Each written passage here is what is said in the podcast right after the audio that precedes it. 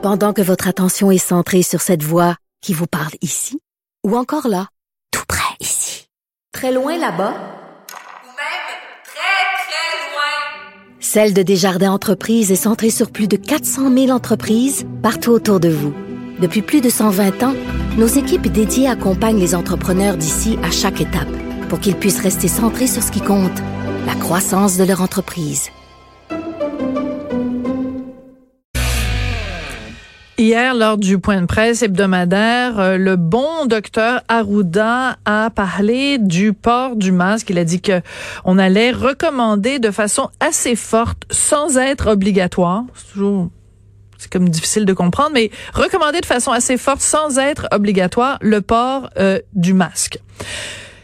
Ça n'a pas pris par surprise bien des gens dans le milieu de la mode parce que ça fait quand même plusieurs semaines, en fait, depuis le début du confinement, que les gens mettent l'imagination au pouvoir et trouvent toutes sortes de façons de faire des masques qui soient à la fois euh, sécuritaires et qui soient beaux.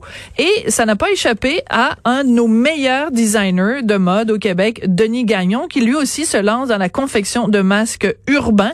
Il est au bout de la ligne. Bonjour Denis, comment vas-tu? Allô Sophie, ça me fait plaisir de te parler. Meilleur, quel beau euh, qualificatif. Merci beaucoup, meilleur, vraiment. Ben, vraiment gentil. écoute, quand on parle avec les meilleurs, il faut il faut leur dire, il faut leur rappeler. Alors Denis, je suis allée voir donc euh, sur euh, ton site et tu fais donc des masques. Et évidemment, c'est pas des masques ordinaires, bébêtes, beige ou gris. Eh, écoute, tu t'en vas dans la paillette, toi. T'as l'intention de nous faire vivre un confinement disco, c'est ça l'idée? Ben non, un, un oui, oui, on pourrait le voir disco aussi, mais on peut le voir un peu peut-être euh, euh original, tiens, original un peu, tu sais, qui, qui sort un peu de l'ordinaire, pour en même temps pour s'amuser, parce que c'est tellement un, temps difficile pour tout le monde et c'est vraiment très difficile. Écoute, je voulais pas faire de masque, Sophie, parce que je n'avais pas envie, parce que moi cette crise-là m'a vraiment, vraiment touchée et ça m'a vraiment physiquement là, et, moralement, ça m'a vraiment touché. Ça fait que j'ai été vraiment comme trois semaines à rester chez moi, à rien faire, à, essayer de comprendre la situation. Puis la semaine passée, mais je me suis dit bon, il faut peut-être que peut-être que j'en porte des masques, que je sentais là qu'effectivement M. Legault parlait des masques, etc. Et que là, ça allait devenir une obligation. Puis je me suis dit ben je peux pas acheter des masques, je vais m'en faire un finalement. Tu sais. Puis là, ben je me suis dit ah ben pourquoi pas en faire pour les autres, etc. Puis là, je me suis dit ben tu sais comme je l'ai fait, moi c'est pas des petits masques, c'est vrai sont doublés. Ils ont des surpiqûres. Ils sont faits avec des belles matières. On, essaie d'avoir aussi des matières qui sont pertinentes par rapport euh, à, ce qu'on, euh, par rapport à la sécurité. Il y a du polyester, il y a du coton, il y a, trois couches, il y a une doublure de coton, il y a une surpiqûre, il y a un élastique plus au menton pour qui qui qui va plus mouler mouler le visage. Il y a une petite barre de fer au nez pour euh, mouler. Tu sais, il y a, il y a un élastique aussi qui va aux oreilles avec un, petit barillet qui fait qu'il est ajustable. Fait que c'est sûr qu'on essaie d'avoir euh, une particularité, une différence des autres pour se démarquer. Oui. Alors, c'est en fait euh, assez étrange la période qu'on vit, Denis, oui. parce que dans l'histoire de la mode, il y a eu, évidemment, la mode s'adapte tout le temps. Mais pensais-tu, toi, quand tu as commencé comme créateur, qu'un jour, euh, ton, ton, ton rôle, ce serait de faire des accessoires de mode avec quelque chose pour se protéger, pour faire un écran entre nous et la mort.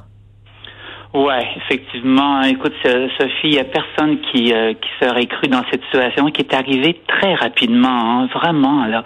Et euh, quand on s'est vu nous fermer la boutique la 14, écoute, je me suis mis à voir là des transpirations. Je me suis mis, puis là, il fallait hmm. que je donne, que je, que je congédie du monde. Puis là, je voyais la fermeture, etc. Et là, j'avançais. Puis moi, je voulais pas fermer. Mais moi, je suis dans, j'ai pignon sur rue sur la rue Saint-Paul. Et plus j'avançais, plus je voyais les commerces fermés. Je me disais, mais j'arrive pas le choix. Je n'arrive pas le choix.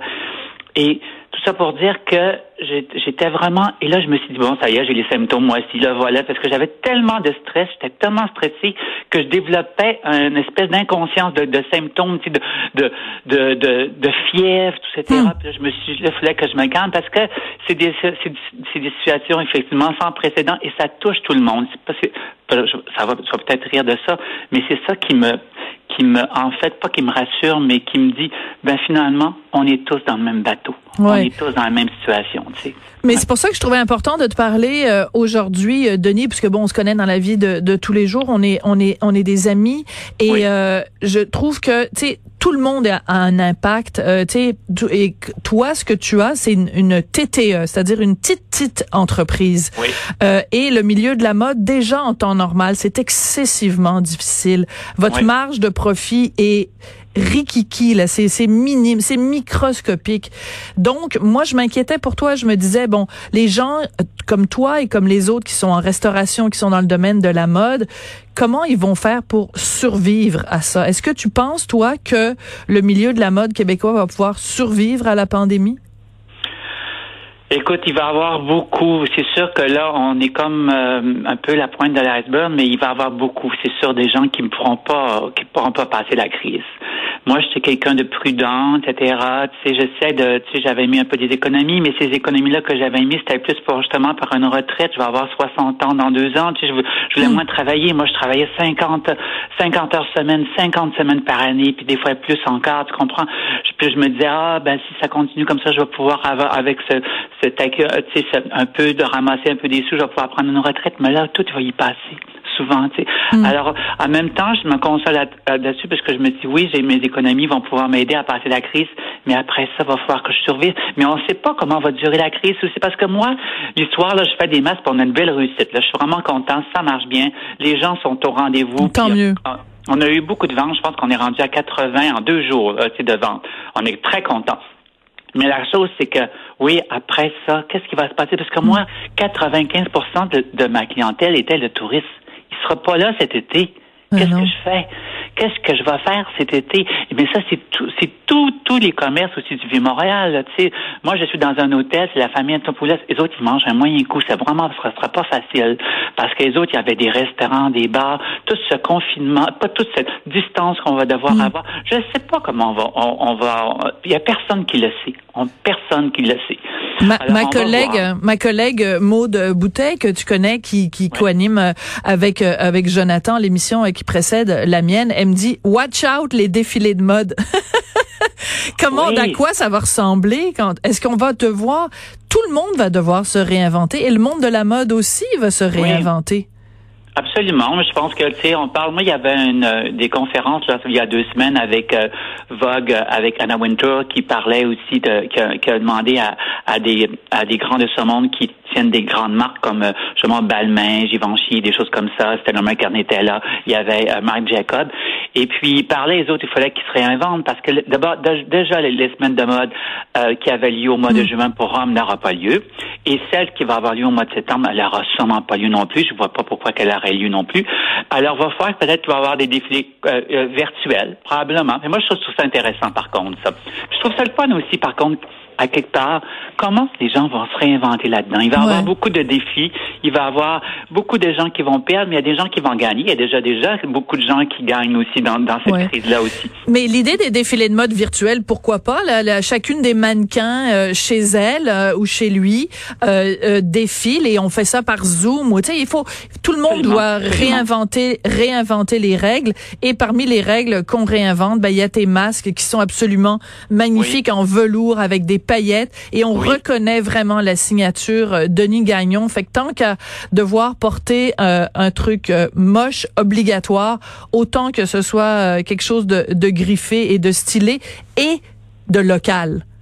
Exactement, Sophie, tu as tout à fait bien dit, tu as bien résumé. Merci beaucoup de penser à moi et de nous encourager, de nous soutenir. Merci énormément. Je t'embrasse. C'était le designer Denis Gagnon. Vous allez trouver donc, ben, je vais dire, je, je l'ai interviewé lui, j'aurais pu interviewer aussi, mais je vous encourage vraiment à acheter des masques, des, euh, écoute, c'est rempli de talents au Québec. Là, c'est rempli de gens qui mettent l'imagination au pouvoir.